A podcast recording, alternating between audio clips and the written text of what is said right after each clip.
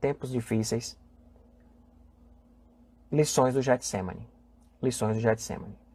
E aí a gente vai falar de Jesus, porque Jesus, Jesus, Jesus, Jesus de Nazaré, passou por muito tempo difícil, por muito momento difícil na vida dele.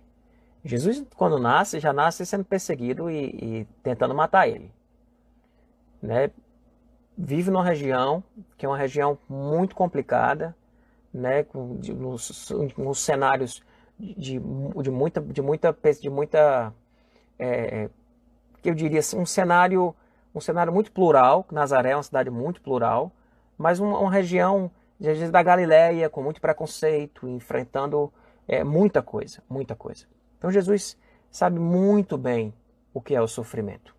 Jesus sabe muito bem o que é ter tempos difíceis e momentos bem difíceis na vida. Inclusive as pessoas que iam segui-lo, ele dizia: "O filho do homem não tem onde reclinar a cabeça". Jesus não prometeu a ninguém uma vida diz: "No mundo vocês terão aflições". Eu não sei de onde que se tirou e a gente vive um discurso tanto da sociedade e o, o, o, o discurso cristão acabou assumindo essa perspectiva da busca de um mundo, de uma vida cheia de prazer de uma vida perfeita, de uma vida cheia de coisas, de apenas de coisas boas. Foi isso que Deus planejou desde o princípio. Mas no momento que o homem se afasta de Deus e começa a construir abismo entre ele e Deus, entre ele e o seu semelhante, nós construímos muita dor ao longo da história. E a nossa o mundo jaz do maligno, né? A Bíblia fala isso, o mundo jaz do maligno.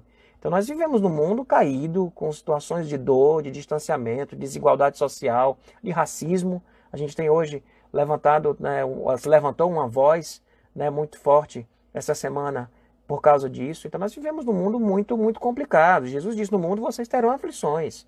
Jesus não prometeu para gente um mundo de flores, não. Não, não prometeu. E a igreja, a igreja, e eu vou falar principalmente da igreja evangélica, ela muitas vezes tem um discurso que parece que está prometendo para as pessoas é um Jesus que vai melhorar a sua vida, é um Jesus que vai melhorar a sua vida, é um Jesus que vai fazer você você ser bem-sucedido nos padrões que está estabelecido aí. E não foi isso. Não foi isso. O evangelho não promete isso. O evangelho não traz isso como proposta. O evangelho não traz isso como proposta. Então, quando a gente olha para Jesus, a gente vê o que? Ele é um homem de dores. De acordo com a profecia, ele é um homem de dores. Jesus sofreu, e sofreu muito, desde o seu nascimento, como eu estou falando, perseguição, precisando sair correndo de uma cidade para outra porque queriam matá-lo, foragido, fugido, estrangeiro, numa cidade que não era dele, tendo que se esconder, porque tinha um rei maluco que queria matar ele. E depois lá na frente, vem os religiosos malucos querendo matar ele. O poder de Roma e o poder de Israel sabe? Olhando para aquilo tudo e dizendo: vamos, vamos, vamos matar esse cara, porque esse cara está atrapalhando toda a nossa estrutura de poder. E Jesus sofre o que sofreu. Filme do Mel Gibson, há quem diga que tem muito exagero ali, mas o que foi vivido com Jesus foi uma carnificina. Jesus sofreu muito naquela cruz. Sofreu muito naquela cruz. Tanto que não tinha tempo para ele estar tá morto por crucificação. Tiveram que, por isso que quebraram as pernas dos ladrões, para que eles morressem logo, apressassem a morte. Mas Jesus já estava morto. Por isso não precisou quebrar os ossos dele, se cumpriu a profecia. Porque o sofrimento que ele teve antes mesmo de ser colocado na cruz já foi tremendo. Então nós estamos falando do nosso mestre, o nosso Jesus, que sabe muito bem o que é sofrimento. Sabe muito bem o que é passar por momentos extremamente difíceis na vida. Sabe muito bem, muito bem. E eu quero compartilhar com vocês um texto, um momento da vida de Jesus foi um momento extremamente de agonia. Ele estava com o sofrimento batendo na porta, um sofrimento que ele tinha muita consciência que sofrimento seria esse, que seria a cruz. Que seria tudo a perseguir, tudo a seria entregue na mão né, daqueles religiosos, seria entregue na mão daqueles todos, tá? Então, é uma, é uma, a gente tem um momento onde ele vai para o jardim de Getsemane e ele faz aquela oração muito conhecida. Está lá em Mateus 26, tá? Eu vou pontuar algumas coisas, mas ele faz uma oração muito conhecida. Que é aquela oração onde ele diz: Pai, se possível, afasta de mim esse cálice. Contudo, não seja como eu quero, mas sim como tu queres. E ele leva os discípulos para estarem com ele lá e faz essa oração ali. Ele ora três vezes, pedindo ao Pai que, se possível, afaste dele esse cálice. Depois que ele faz essas orações, Deus em silêncio, o Pai em silêncio, ele entende o que já era óbvio, porque já estava claro para Jesus o que é que ele ia viver, o que é que ele ia enfrentar.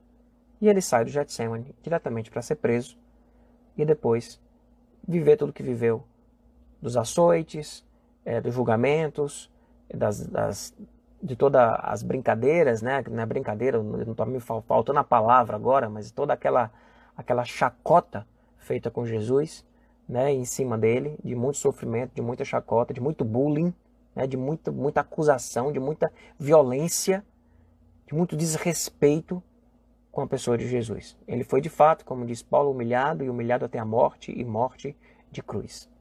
De cruz. Mas no Getsemane, Jesus está passando pelo momento mais difícil da vida dele. Podemos assim dizer. Ou o momento que preparava ele para o momento mais difícil. E ele tem uma postura aqui. Eu queria tirar aqui sete lições do Getsemane. Vou ser bem objetivo. Mas são sete lições do Getsemane, da posturas de Jesus, da maneira como ele agiu nesse momento tão perto da sua de um sofrimento tão grande que ele ia viver. Que a gente possa trazer isso para a vida da gente trazer essas lições para a vida da gente do que a gente está vivendo aqui.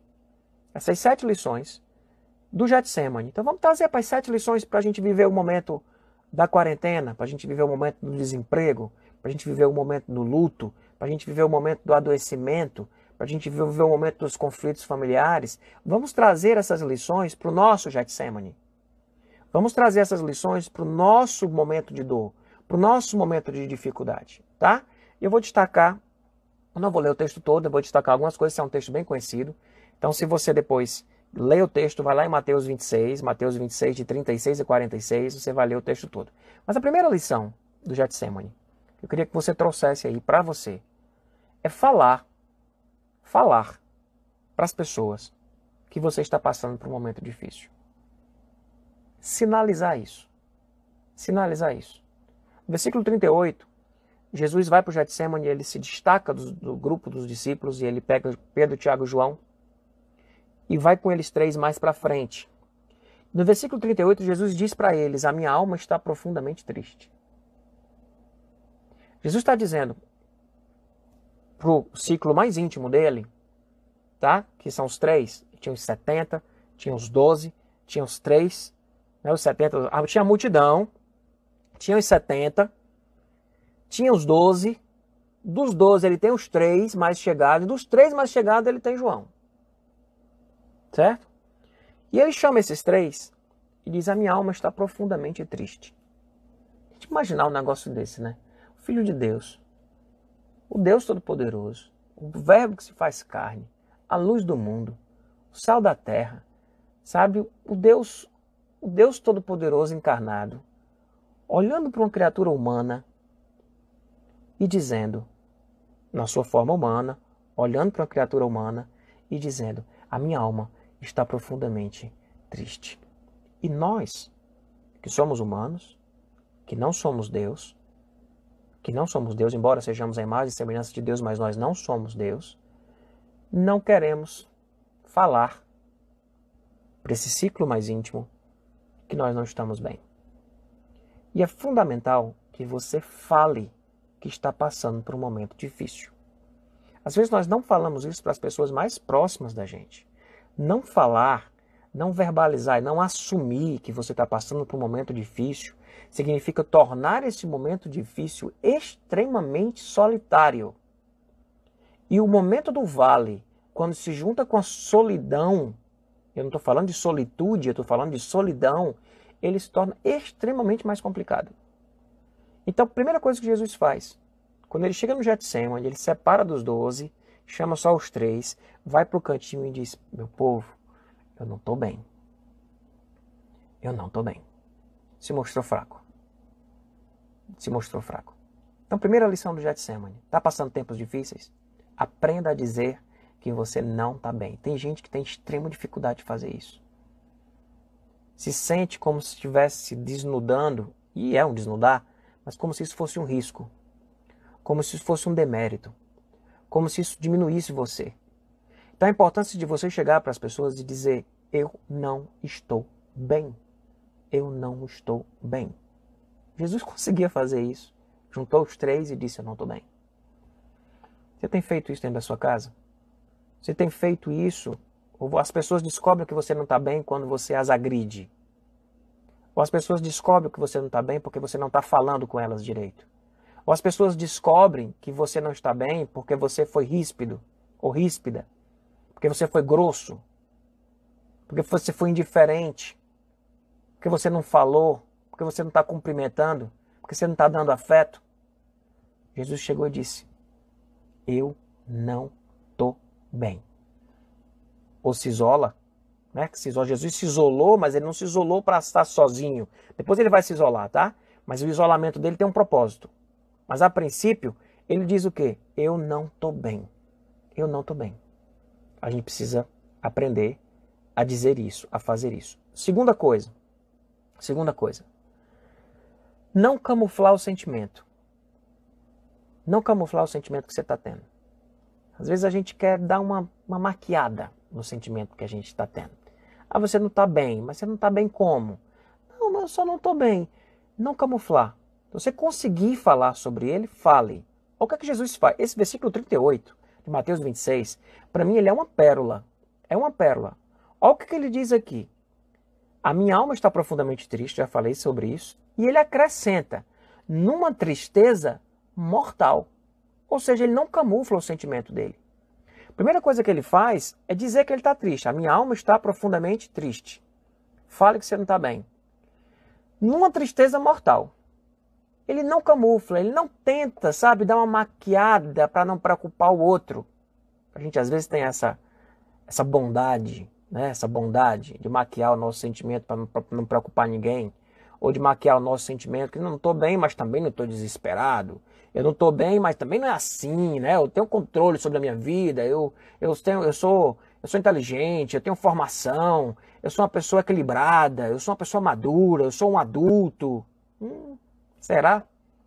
Será? Será que isso tudo está resolvendo de alguma coisa? Então o que, é que ele diz aqui? Estou profundamente triste, ele fala do que ele está passando por um momento difícil, e ele diz numa tristeza mortal. É tipo assim, eu tô mal, tô mal pra caramba. Entendeu? Ele não camufla. Ele se coloca como é. E aí ele faz uma terceira coisa, que é a terceira lição do Getsemane. Terceira lição do Getsemane. Ele diz de forma muito clara, ele reconhece que precisa de apoio. Ele pede ajuda. Ele pede ajuda. Ele diz, e é tudo no versículo 38, para mim é uma pérola. A minha alma está profundamente triste, numa tristeza mortal, ele não camufla, tipo, eu não estou bem, eu não estou bem mesmo, fiquem aqui e vigiem comigo. Está tudo no versículo 38. Fiquem aqui e vigiem comigo. É dizendo assim: eu preciso de vocês. Se afastou dos 70, se afastou dos 12, chamou os três e abriu o coração dele. Disse: é muito difícil a gente abrir o coração da gente para os 70. Para a multidão nem se fala. Para os 70 é complicado. Para os 12 é complicado também. Às vezes vai ser mal interpretado. Você chama os três, né? Você chama os três. E para três, os três você deságua. Para os três você abre mesmo e diz: Eu não estou legal. Não estou legal mesmo. Eu preciso de ajuda. Jesus disse: Fiquem aqui e vigiem comigo. Fiquem aqui e vigiem comigo. Tá claro as três? As primeiras três lições? Primeiras três lições? falar que está passando por um momento difícil, não camuflar o sentimento e reconhecer que precisa de apoio. Reconhecer que precisa do apoio. São as três primeiras coisas. Está tudo no versículo 38. A minha alma está profundamente triste, numa tristeza mortal. Fiquem aqui e vigiem comigo. Como é mais saudável alguém que passando por um momento de dor consegue fazer essas três coisas? Isso não vai resolver nada do meu problema. Do seu problema, não, mas talvez resolva muito do problema que está dentro de você. Como é mais saudável alguém que passa por um sofrimento conseguindo fazer isso? Falar que está passando por um momento difícil, não camuflar o sentimento e pedir apoio. As três, tá? Vai guardando. São sete. São sete. A quarta, a quarta lição do Getsemane é não adoecer com a falta de apoio. Eu não estou dizendo para você pedir apoio. Não estou. Mas e aí? Quando o apoio não vem? quando o apoio não vem. Porque Jesus saiu, se afastou dos 70, se juntou com os, veio com os 12 para ali, né? Foi para passeio, lava pé e tal, aí vai pro Getsemane. Lá no Getsemane ele pega e afasta lá os, os, os outros, né? Vem só com os três pro cantinho e abre o coração deles. Eu não tô legal, tô mal pra caramba e eu preciso que vocês fiquem aqui e vigiem comigo. Aí ele sai e vai orar. Quando ele volta, o que é que os amigos dele estavam fazendo? O que é que os três de confiança estavam fazendo? Dormindo. Dormindo. E aí quando Jesus volta, quando eu digo, é, a, a, o quarto ponto aqui é não adoecer com a falta de apoio, tá certo? Porque às vezes a gente até pede ajuda, mas quando a ajuda não vem, a gente adoece. Aí diz, não peço mais não. Não peço mais não, porque é, é, eu peço e o pessoal faz é dormir, aí começa, aí vai ganhando um peso dentro de você, você vai adoecendo com isso. Jesus quando volta, Jesus não faz, ah não, a maturidade de Jesus não está em olhar para aquilo e dizer, ah não, mas eu não estou nem aí, eu só pedi ajuda para vocês. Na verdade, eu queria só demonstrar para os meus discípulos futuros que eu não ia, que era importante pedir ajuda, mas eu sabia que vocês não iam me ajudar. Eu sabia, não, Jesus, a, a saúde de Jesus está quando ele volta, ele olha para os discípulos e diz assim: Vocês não puderam vigiar comigo nenhuma hora. Ele expressa o sentimento dele para quem não deu apoio. Ele expressa o sentimento. Ele não deixa de falar. Ele até dá uma. Está no 40 no 41. No 41 ele vai dizer: Olha, vigiem, ó, dá uma lição de moral neles. Vocês, o espírito está pronto, mas a carne é fraca. Aí ele vai, quando ele volta, eles estão dormindo de novo. Aí nessa hora, Jesus, já na terceira vez, quando ele volta da terceira vez, ele olha para eles e diz: vocês ainda dormem descansam. Ele não deixa de falar. Ele não deixa de dizer. Vocês não puderam ficar comigo em nenhum momento. Ele fala. Mas ele não guarda isso no coração. Ele não guarda isso no coração. Pouco tempo depois, ele está na cruz, pregado. E um desses, que estava dormindo quando Jesus precisou dele, Jesus olha para ele e diz: João, está aí a tua mãe. Mulher, falando para Maria, ela diz: Mulher, está aí o teu filho. Ele entrega a mãe dele para ser cuidada por João. Porque Jesus não definiu João, não riscou João do caderninho dele, e não perdeu a confiança total em João, porque João dormiu na hora que Jesus precisava dele. Jesus sabia que se João estava dormindo ali, sabe, sim, foi falta de percepção deles. Ele podia ter estar tá muito cansado. Às vezes as pessoas não nos ajudam porque elas também estão com alguns problemas. E a gente fica com aquela mágoa no coração. Quanto mais magoado a gente vai ficando, mais a gente vai se fechando para as pessoas, mas a gente vai não pedindo mais ajuda para ninguém. A gente não para de pedir ajuda do nada, não. É porque as pessoas vão falhando com a gente e a gente vai se fechando. A gente vai se fechando. Então, numa situação como essa, numa situação como essa, Jesus, sim, coloca o sentimento dele. Olha, olha a saúde, olha a saúde emocional. Jesus coloca o sentimento dele, diz: Vocês não puderam vigiar comigo nem uma hora. Não é possível um negócio desse. É quando vocês ainda estão descansando, ele não deixa de reclamar, não, sabe? Mas ele não guarda aquilo no coração dele. Pouco tempo depois, quando ele olha, olhasse para João, se fosse eu ou você, Podia estar na cruz e dizendo, olha João ali, podia pedir para minha mãe cuidar dele, mas esse cara não presta não. Pedi para ele orar por mim um pouquinho, ele não conseguiu. Eu fui lá, disse pro cara que eu não estava bem. A gente fica na ladainha, entendeu? A gente às vezes nem fala para a pessoa. A gente fica falando com a gente mesmo. Ou vai falar para outra pessoa. Jesus foi lá e falou para ele. Vocês não puderam vigiar comigo nem uma hora. Parece que Jesus lava a roupa suja ali rápida e não guarda aquilo no coração dele.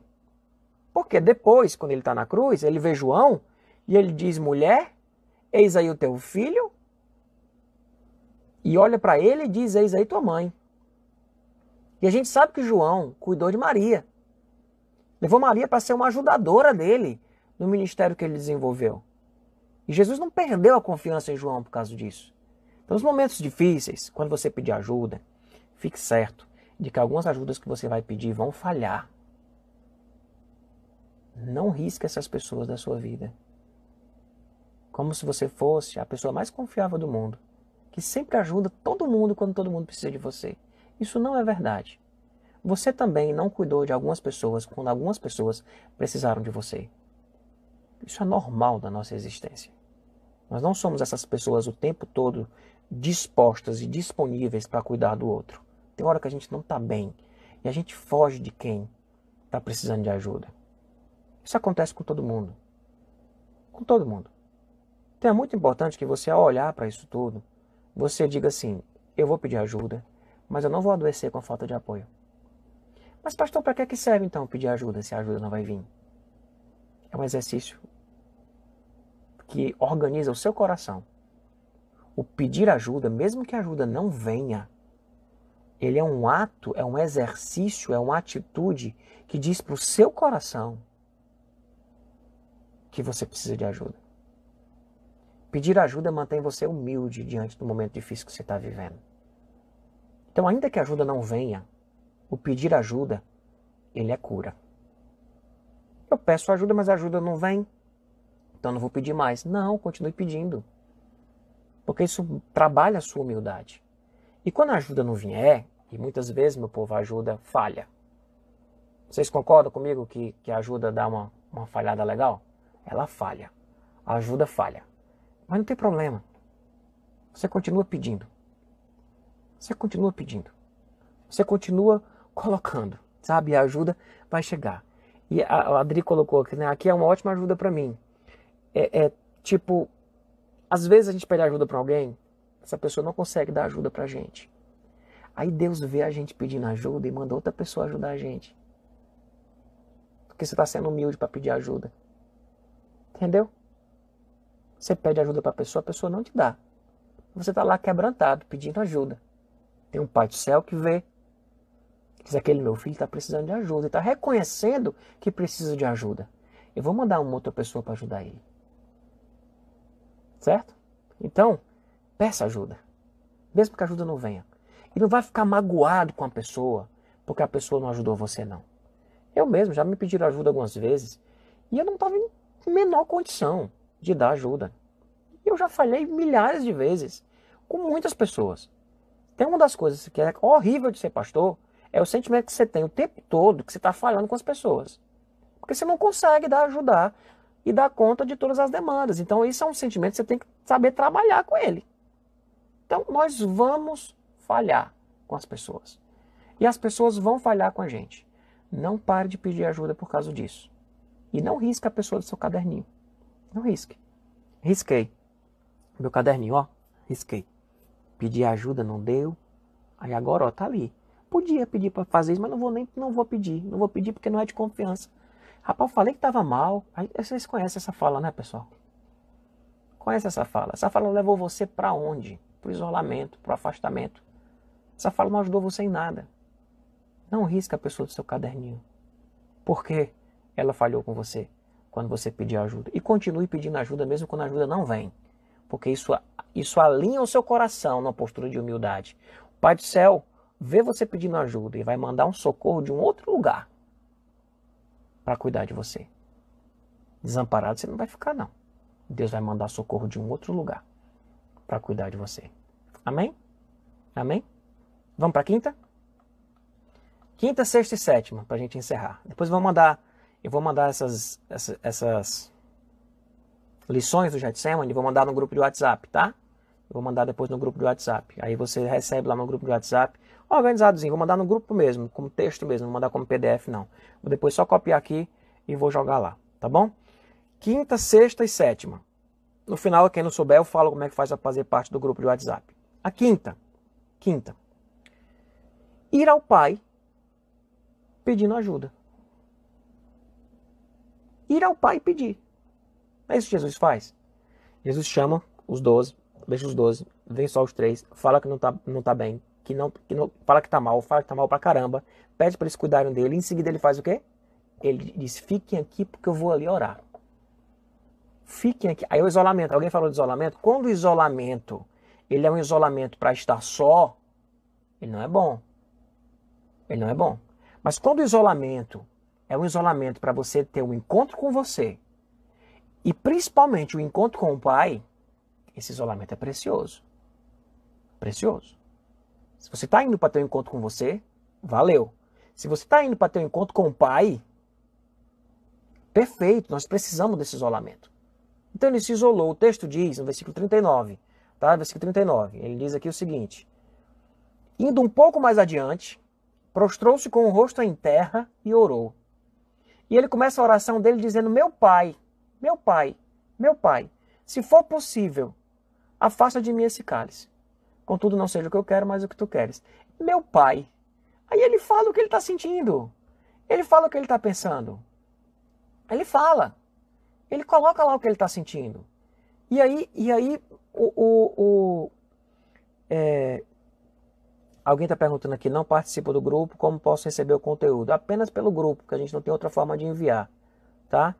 Mas o grupo, ele é um grupo que só eu e o pastor Felipe postamos. Ninguém escreve nada no grupo. Então a única coisa que você vai receber nesse grupo é o conteúdo. Nada mais. Não tem bom dia, não tem boa noite, não tem versículo bíblico, não tem nada disso. É só o conteúdo do que a gente tem conversado aqui. Tá? Então depois eu digo como é que faz para entrar nesse grupo. Mas aqui, no final eu falo, tá bom? Então, ir ao pai e pedir. Ele vai lá e diz: Meu pai, meu pai, meu pai. E coloca o que ele está sentindo. Se for possível, afasta de mim esse cálice. Eu imagino, pessoal, que a gente às vezes acha que algumas coisas que a gente quer pedir a Deus não é razoável, a gente não devia pedir. Mas não tem isso não. Vai lá e pede. Porque assim, Jesus já sabia, já sabia, que esse era o caminho. Desde o começo do ministério dele lá no deserto, na tentação que ele teve, nas revelações que ele recebeu do Pai, ele sabia que o caminho era esse. Ele sabia. Mas e aí, ele deixou de ir lá pedir? Ele foi pedir. Deus respondeu o quê? Nada, porque não tinha o que responder. Não tinha o que responder. E dizer o quê, meu filho? Já, a gente já conversou sobre isso. Sabe quando o teu filho chega para te pedir uma coisa que você já falou para ele mil vezes que não vai, não vai rolar? E aí ele disse, pai, aquela, é porque eu já lhe falei que não vai rolar. Tanto que o silêncio de Deus, o silêncio do Pai, as orações de Jesus no Getsemane é a resposta. Porque aquilo que tinha que ser dito já foi dito. Mas ir ao Pai, e ainda assim, mesmo sabendo Vai lá e pede. Filho, faz isso. E ele começa, meu pai. Um filho deixa de pedir um negócio pro pai. Porque sabe que o pai não vai dar? Não. Ele pede. Ele pede. Ele vai lá e pede. Foi o que Jesus nos ensinou.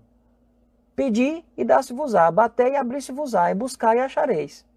Então a gente é chamado e desafiado a ir lá e derramar o coração da gente com o pai colocar o que está sentindo. Por isso, às vezes, a gente pega, sabe, uma pessoa ir lá e fala: Papai, eu não quero viver isso, eu não quero passar por essa situação, eu não quero passar por esse desemprego, eu não quero passar, eu não quero passar por essa, por isso tudo que eu estou passando aqui.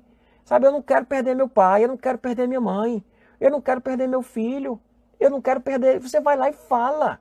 Fala. O papel do filho é pedir. O pai vai decidir se ele vai dar ou se ele não vai dar. Mas o nosso papel é pedir. E quando a gente faz isso, a gente está vivendo um relacionamento com o Pai.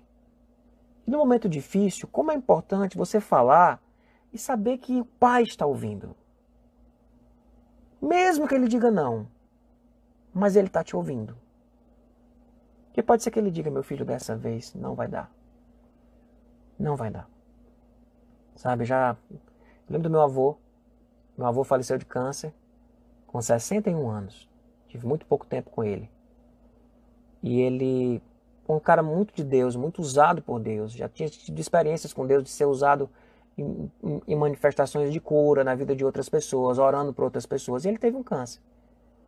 E, e, ele, e ele, no câncer, no momento final da vida dele, ah, acho que foi minha mãe que chegou para ele e disse: Pai, o senhor já orou pedindo para Deus lhe curar? O senhor sempre orou e Deus usou sempre sua oração para curar um, curar o outro. Esse meu filho, eu já orei, mas Deus não.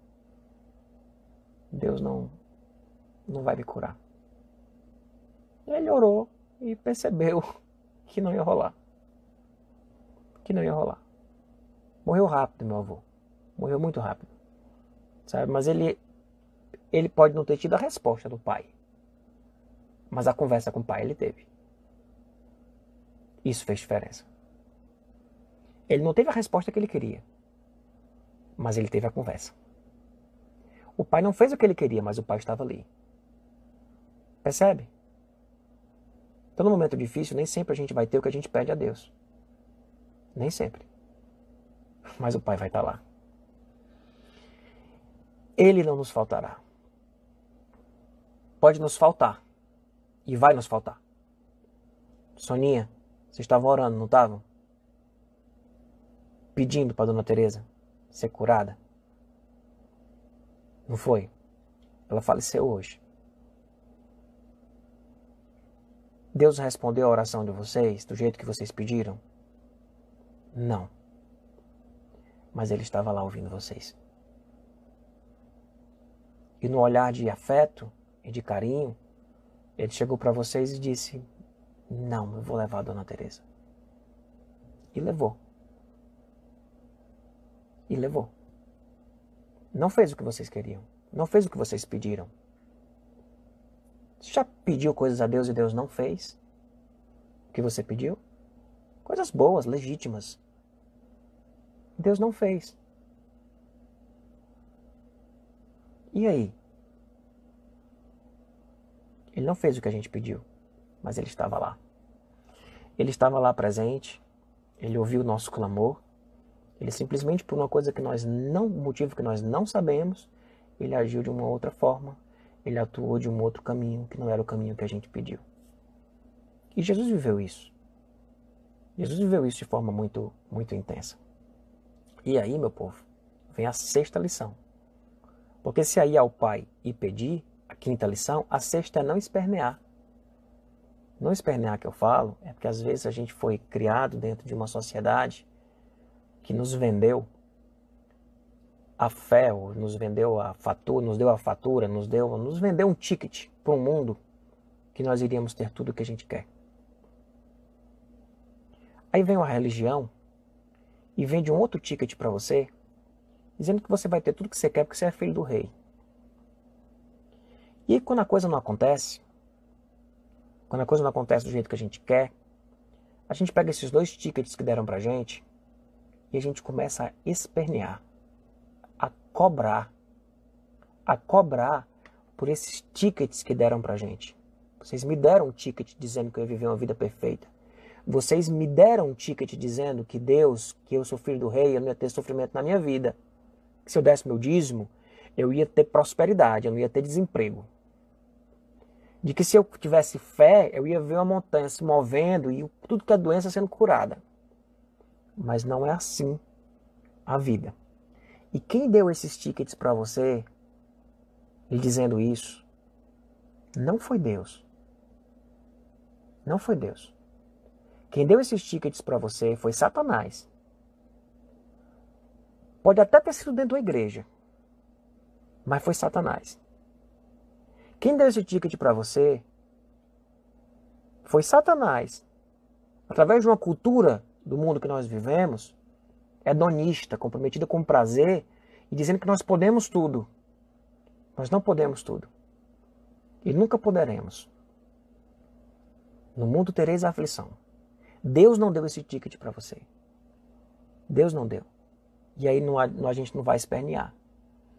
A gente pode chorar, a gente pode lamentar, a gente pode desabafar, sabe? Mas espernear que eu falo, pessoal, não é deixar né, o sofrimento, não.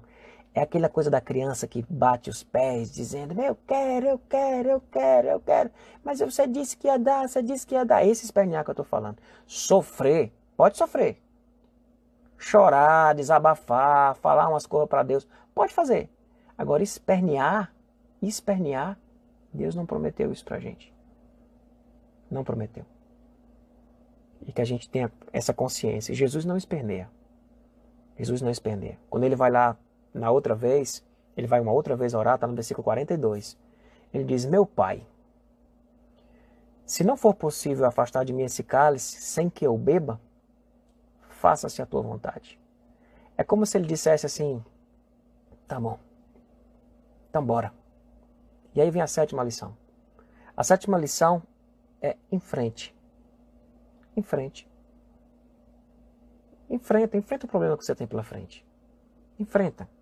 O que é que Jesus, no versículo 46, Jesus chega para os discípulos que estavam dormindo e diz: Levantem-se e vamos. Aí vem aquele que me trai. Jesus vai enfrentar o problema. Momento como esse, Sônia, que Dona Teresa partiu para a glória. O que, que a gente tem para fazer agora? Enfrentar. Te pediu. Deus não fez o que a gente pediu, mas Ele estava lá. A gente não está esperneando. E a gente vai enfrentar agora. Então, seu esposo está lá com o Rodrigo, enfrentando, resolvendo as coisas. Depois vai enfrentar a dor, vai enfrentar a saudade, vai chorar diante do pai de novo. Vai chorar diante do pai de novo. Vai, vai viver um bocado de coisa. Um bocado de coisa. E vai enfrentar. E Jesus chega e diz: Levante-se e vamos. Aí vem aquele que me trai. E ele vai e enfrenta. E ele vai e enfrenta. E tem tempo difícil na vida da gente que não adianta a gente querer fugir dele. Tem hora que a gente tem que enfrentar. Então, se você pediu ajuda, vou falar os sete agora, tá?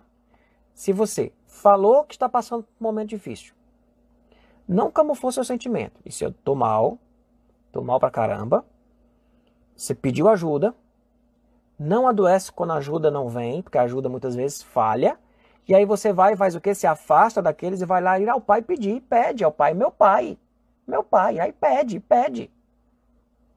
Só que nem sempre o pai responde do jeito que a gente quer. Mas a gente não esperneia, porque não, a gente entende que esse ticket de mundo perfeito não foi Deus que deu pra gente. E a gente vai enfrentar o problema que a gente tem para enfrentar, o sofrimento que a gente tem para enfrentar. Amém? Amém? Hoje, hoje, hoje essa live ela não trouxe nenhuma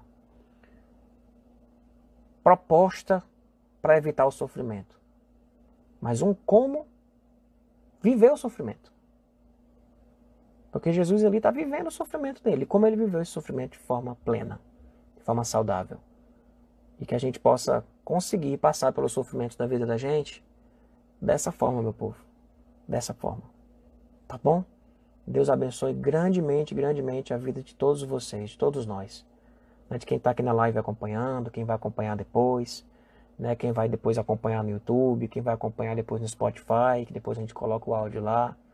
Então, assim, que você possa estar tá recebendo essa palavra e, e, e conseguindo enfrentar esse sofrimento. Eu vou colocar eu vou, eu vou colocar aqui as sete lições do Getsemane no grupo de WhatsApp, tá? É, como é que faz para entrar no grupo de WhatsApp? Você escreve, eu vou escrever aqui, tá? www.igrejacandeias.org barra zap zap, tá? igrejacandeias.org barra zap zap. Eu vou fixar esse comentário aqui. Pronto. Esse, nesse link, certo? não é um link que você não vai clicar aí, não precisa clicar aí agora, mas você depois escreve, pega o seu navegador e coloca. Você clicando nisso, você entra automaticamente no grupo de WhatsApp da gente, tá? E você lá recebe os, os avisos das lives, recebe é, o, o, material que a gente vai aqui, vou pegar depois aqui e vou enviar lá, essas sete lições do Getsemane. A gente está sempre é, é, enviando e avisando, enviando conteúdo e avisando sobre conteúdos que vão ser lançados, tá?